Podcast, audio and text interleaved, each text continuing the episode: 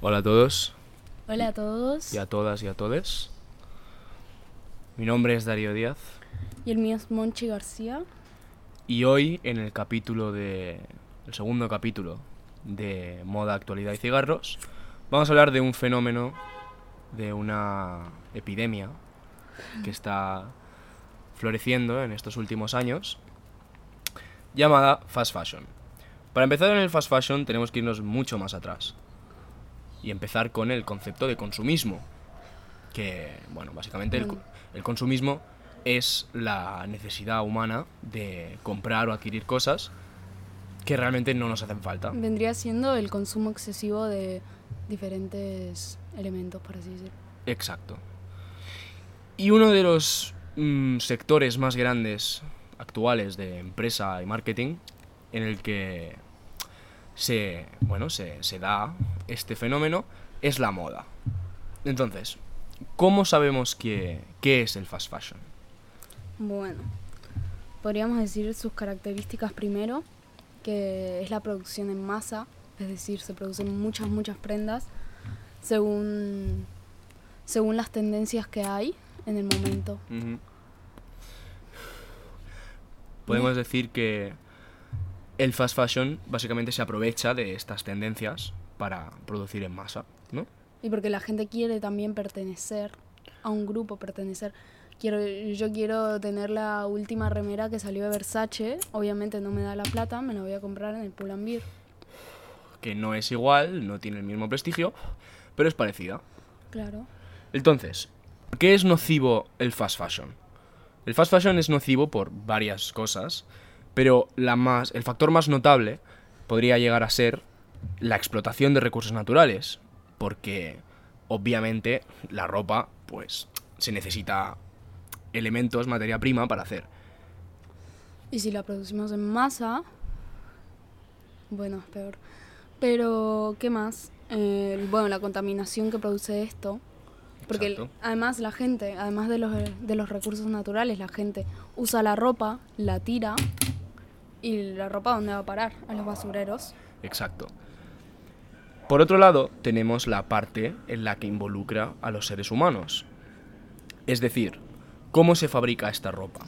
Cómo, por ejemplo, Pull&Bear es capaz de producir 20 millones de camisetas en un día. Claro, porque el dueño de Zara no se va a poner a producir ropa No, no, mismo. claro, el dueño de Zara no va a ponerse a coser mangas. Exacto. El fast fashion básicamente se podría reducir a eso, moda rápida, moda, pum, al instante. ¿Qué pasa? Esta, esta, este tipo de, de estrategia empresarial consiste en una, en una, ¿cómo se llama? En una estrategia piramidal, porque primero de todo está la persona que controla, es decir, el CEO, el jefe, y por debajo está la gente que trabaja, la gente que cose, la gente que solda, la gente que le pone silicona a las cosas. Y normalmente, gracias a el, mal desarrollo o la baja economía de algunos países, pues se aprovecha esta situación para contratar trabajadores. Claro. Y esos trabajadores muchas veces son niños, son gente a la que no se le paga bien, gente que necesita agu- agua, gente que no está en buenas condiciones de trabajo. Exacto.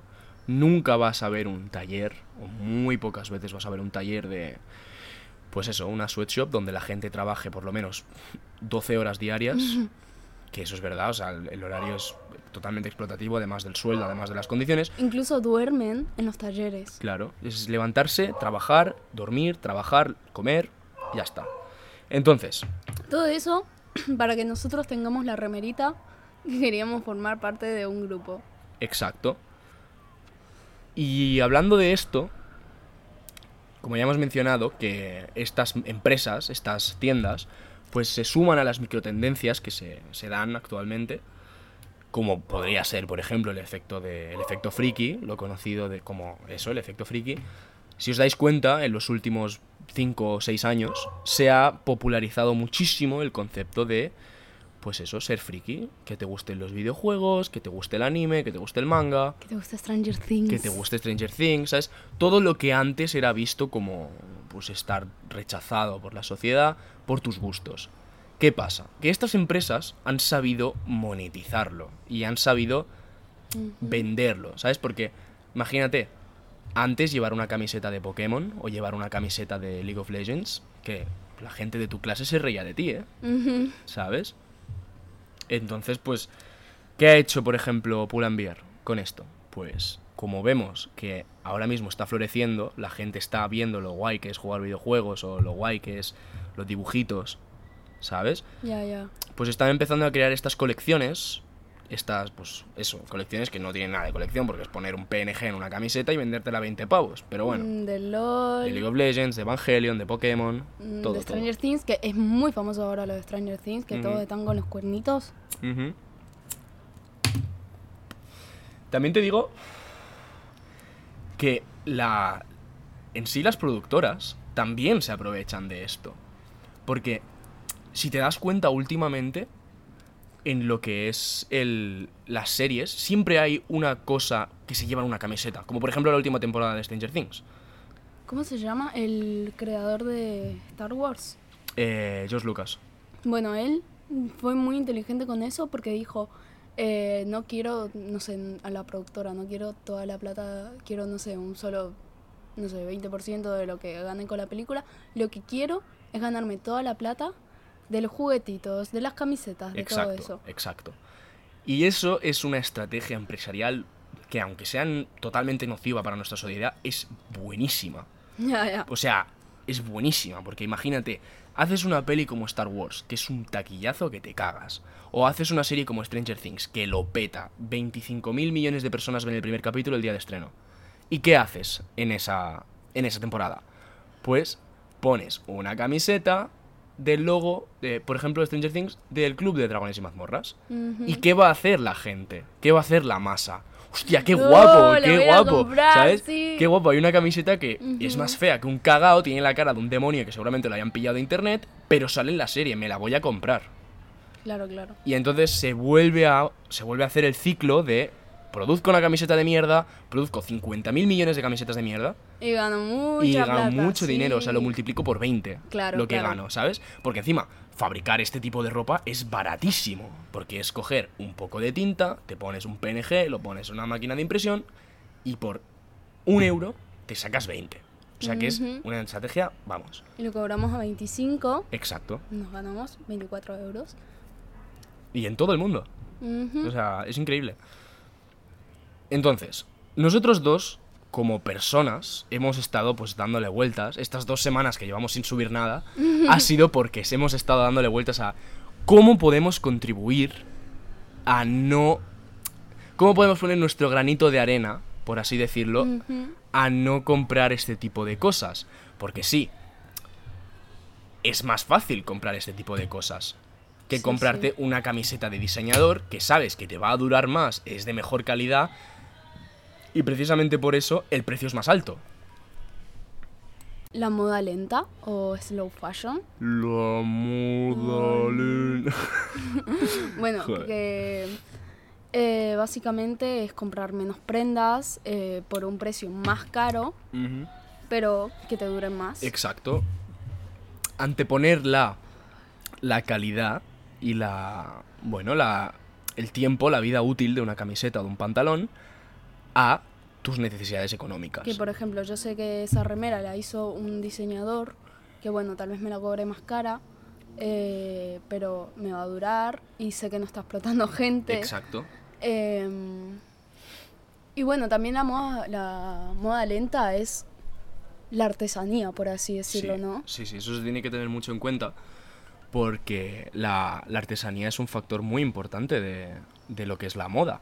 Porque claro, tú piensas, el otro día este, vimos el, el ejemplo de una persona que nos dijo que, que antes la gente se hacía su propia ropa. Encima nos lo dijo hace 30 años la Hace- gente. Claro, nos decía... Hace 30 años, en los 90, la gente se hacía su propia ropa. Claro, claro. ¿Seguro? Entonces nos paramos a pensar, ¿hace 30 años la gente se hacía su propia ropa? Y nos pusimos en contacto con nuestras fuentes, que son nuestros padres y la gente más mayor que nosotros, y efectivamente no. En ese momento también existían estas tiendas, lo que no era tan grande el fenómeno, pero en ese momento también existían estas tiendas. También existía el fenómeno de la fast fashion, era cuando estaban haciendo. Pero bueno, yo creo que, bueno, llegando al punto, habría que apreciar más la artesanía de la ropa Exacto. y de la moda. Exacto. Habría que tener más en cuenta factores como, por ejemplo, la calidad de las telas, que sabes que si lo metes a un lavado no se te va a hacer pequeño. O no, es- no, no se te va a llenar de esos Claro, de los, de los puntitos. del Oh, algodón, ¿sabes? sí. Teniendo en cuenta esto, hay un, hay un dilema muy grande sobre, sobre este tópico que es, ¿merece más la pena gastarte 50 euros en una cosa que te podrías comprar 3 por menos? En mi opinión, en mi opinión, obviamente que sí. Claro, claro. Pero se sabe que mucha gente no puede permitirse esas cosas. Por un consumo ético, además, porque... Pero bueno. Em, mucha gente no lo prefiere. Exacto, mucha gente, sobre todo en la sociedad clase media, clase baja, mucha gente opta por, pues yo qué sé, comprar 20 kilos de ropa en Shane. No, no, no, no, para. Ahí discrepo. Porque 20 kilos de ropa tienes que tener mucha plata en el Shane. Bueno, era un ¿Entendés? ejemplo. Y eso, eso me molesta un montón, sinceramente. Porque A ver, ¿por qué entiendo que te compres una camiseta, dos camisetas, porque no te da la plata. Y eso es normal. Exacto. Pero no te vas a comprar 6 kilos de estas chicas que dicen, me gasté 600 dólares en Shane. Eso, eso ya es muy fuerte y te estás gastando mucha plata, te podrías comprar algo mejor, ¿entendés? Claro, y te- por ejemplo, podrías comprarte 300 cosas en Shane por ese precio, igual que podrías comprarte 20 que sabes que te van a durar por lo menos 10 años O más. o más por incluso menos. Pero ¿qué pasa? Esto es verdad que Internet y las redes sociales influyen mucho. Porque tú tienes, imagínate, eres una chica de 14 años que se acaba de descargar TikTok y ve a todas las influencers que te hacen publicidad de Chicos, me he comprado esta camiseta en Shane, me ha costado dos putos euros. Claro. Y es la hostia. Y tú le ves y dices, wow, dos euros por una camiseta, voy a comprarme 30. No, no, encima empezás a scrolling, ¿cómo se dice? Empezás Empiezas a a bajar, bajar, empiezas a bajar. a bajar y ves primero un top. Después de esta falda que la viste antes, que está de moda. Después, oh, el top de mariposa que sacó 10, el que no lo puedo tener. Claro, está en Shane, ¿cuánto me cuesta? 10 euros. Toma, tarjeta de crédito. Venga. Ya. Entonces, es tanta gente, tanta gente que lo hace, tanta gente que contribuye a esto que no. Con la. con la. ¿Cómo se llama? Con el inicio de Shane, esto se ha maxificado. O sea, Sí. en, en- vamos, pero globalmente. Igual cabe aclarar que mucha gente no es consciente de la moda sostenible, no es consciente de la moda lenta y de lo que pueden hacer. Claro. O bueno, mucha gente también prefiere ignorarlo. Exacto. Pero- Eso también es el efecto psicológico que tiene eh, el tema de la, de la compra rápida, porque es, se puede relacionar directamente con el sobreestímulo que te producen las redes sociales. Porque imagínate, compras, una, compras un, un montón de ropa en Shane. Mm, ¿Cuándo la quieres? Ya. sí. Normalmente Shane, una cosa que tiene es que te llega la ropa muy rápido. Muy rápido. Entonces es eso. Te sobreestimulas y contribuyes y compras y compras y compras y compras. Y a lo mejor te compras cinco cosas que no vas a usar nunca. Pero como está de moda y la has visto, piensas, hombre, algún día me lo puedo poner. Pero no te lo acabas poniendo y la tiras. Y la tiras y esa ropa queda ahí Exacto. contaminando. Em, ¿Qué más? ¿Qué se puede hacer? Tener un estilo propio. Exacto. Eso es muy, propio. muy importante para no seguir la moda, la moda rápida. Tener un estilo propio pues implica no por esto no comprar en masa, comprar cosas más em, cómo decirlo, más moralmente aceptables que que te venga una camiseta de Schengen que, y que la etiqueta ponga ayuda por favor tengo sed o ayuda por favor no me pagan bien, Ya, ya, ya. ¿sabes? Esto pues hombre, merece mucho más la pena comprar algo que sabes que a lo mejor te lo ha hecho un tío en tu casa y tarda dos, dos semanas más en hacértelo. Pero sabes que, joder, no estás, no estás amenazando la vida de una persona. ¿Sabes, qué más? Comprar ropa de segunda mano. Exacto. Porque por ahí no te da la plata. Sí, no te puedes comprar un top de 30 euros de buena calidad, de sí, sí, sí, lo que dijimos. Entonces, bueno, puedes comprar ropa de segunda mano, que Claro. es mucho más accesible. Mucho más accesible, mucho más barato, mucho más eco-friendly. Ajá, y también hay, un montón de cosas originales. Sí. Que esto es otro un punto, estilo- otro punto que queríamos hablar, que si estáis escuchando esto y conocéis de alguien que esté empezando a hacer ropa, lo típico, una marca que, bueno, que hace ropa básica, ropa con diseños básicos, pero que sabes que los hace él o ella en su casa. Ajá, o con sus amigos. Sí, pues es mucho más... mm, ¿Cómo decirlo? Mucho más Eco-friendly. eco-friendly, bueno, más te va a hacer sentir mejor, ¿sabes? Comprarle algo a tu amigo que acaba de hacer una camiseta que, bueno, a lo mejor tiene un dibujo de una polla, pero sabes, sabes que mola, tío, te lo ha hecho tu colega y no está matando niños, es verdad. Entonces, Bueno, yo creo que deberíamos expandirnos en la parte del estilo propio. sí, Porque claro, no está mal comprar tendencias. Está mal te- comprar tendencias porque sí. claro. Compro porque está de moda y porque quiero estar a la moda. No, no, eso no es moda. Moda es tener tu propio estilo, que cuesta mucho encontrarlo Claro, también. desarrollar tu propio estilo es dificilísimo. Eh, pero así comprar prendas que pueden estar en tendencia, pero realmente te gustan y no las vas Ajá. a usar tres meses. Las vas a usar, eh, no sé, cuatro años. ¿Entendés? Exacto. El mejor ejemplo que podemos poner ahora mismo, a día 15 de agosto de 2022, es el fenómeno Y2K, Uf. Que pongámonos en situación. La gente, por no decir los Estados Unidos, porque sí que es verdad que toda la moda gira en torno a Estados Unidos, Claro, todo, todo, todo, todo. Todo, Las películas, todo, todo. lo que vemos, todo lo que consumimos gira en torno a ese país. creo que lo dijimos en el capítulo pasado, Ya. y es una idea que tenemos muy en mente, porque somos bastante así. Eh, la moda gira en torno a Estados Unidos. Y ahora en Estados Unidos lo que lo está petando es la moda Y2K, la moda de los 2000.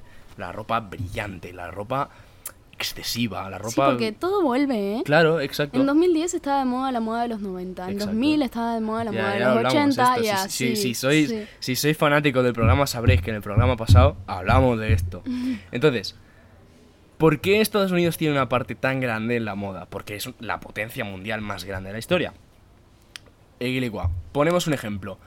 Una celebrity, una cantanta, hace un videoclip en el que va vestida y el videoclip tiene la estética de los 2000. Ujú. De cuando Fast and Furious era la hostia, de cuando se llevaban los brillantes, tener todo el móvil lleno de diamantitos, se llevaban las gafas enormes, Sí, la ropa rosa, fucsia, súper mega brillante. ya, ya. ¿Sabes? Todo muy cargado. Sí.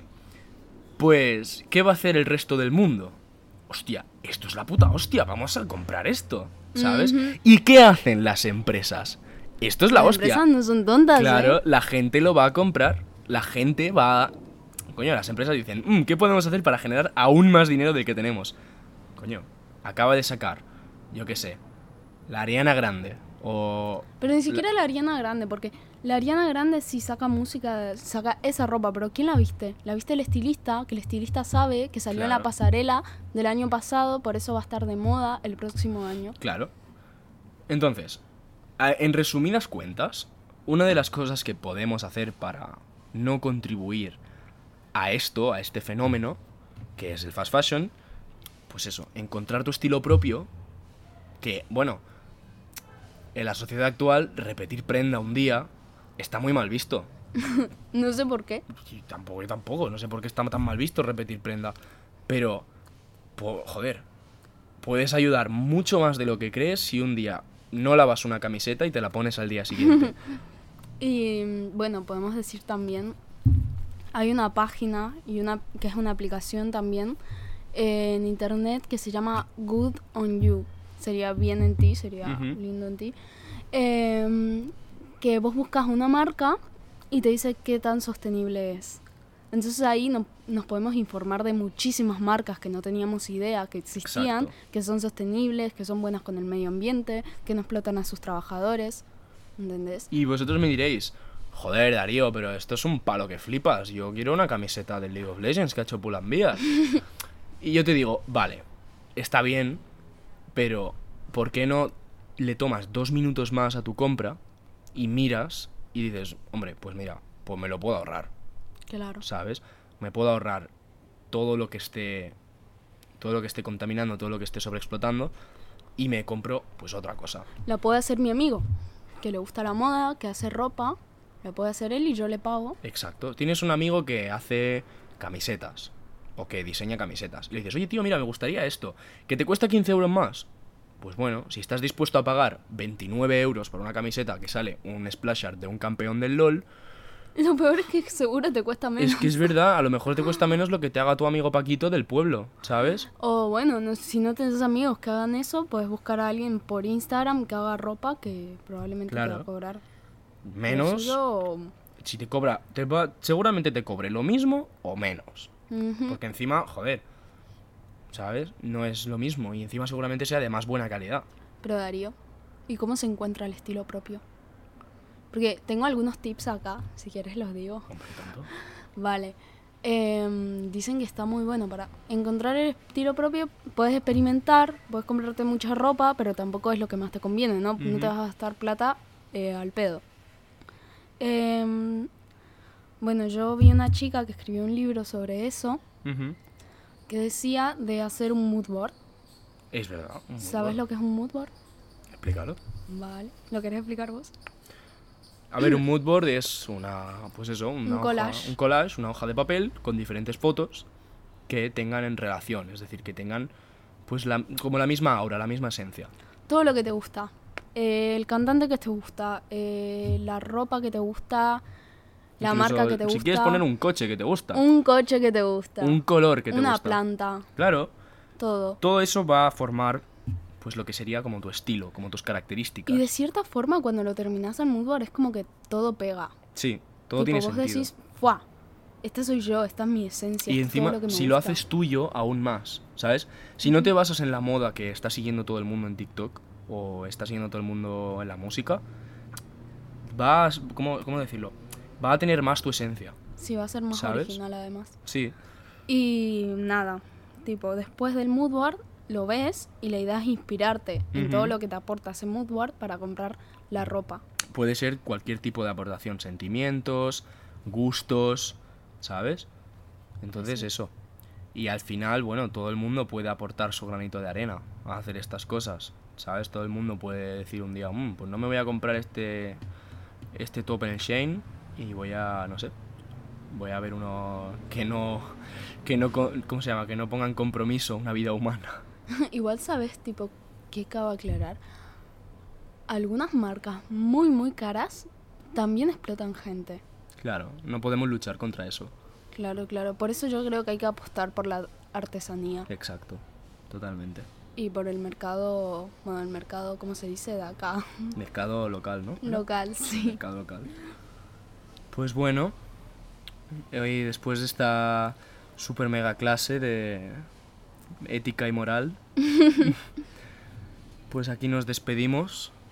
Que vaya muy bien. Nos vemos en el otro capítulo. Ok.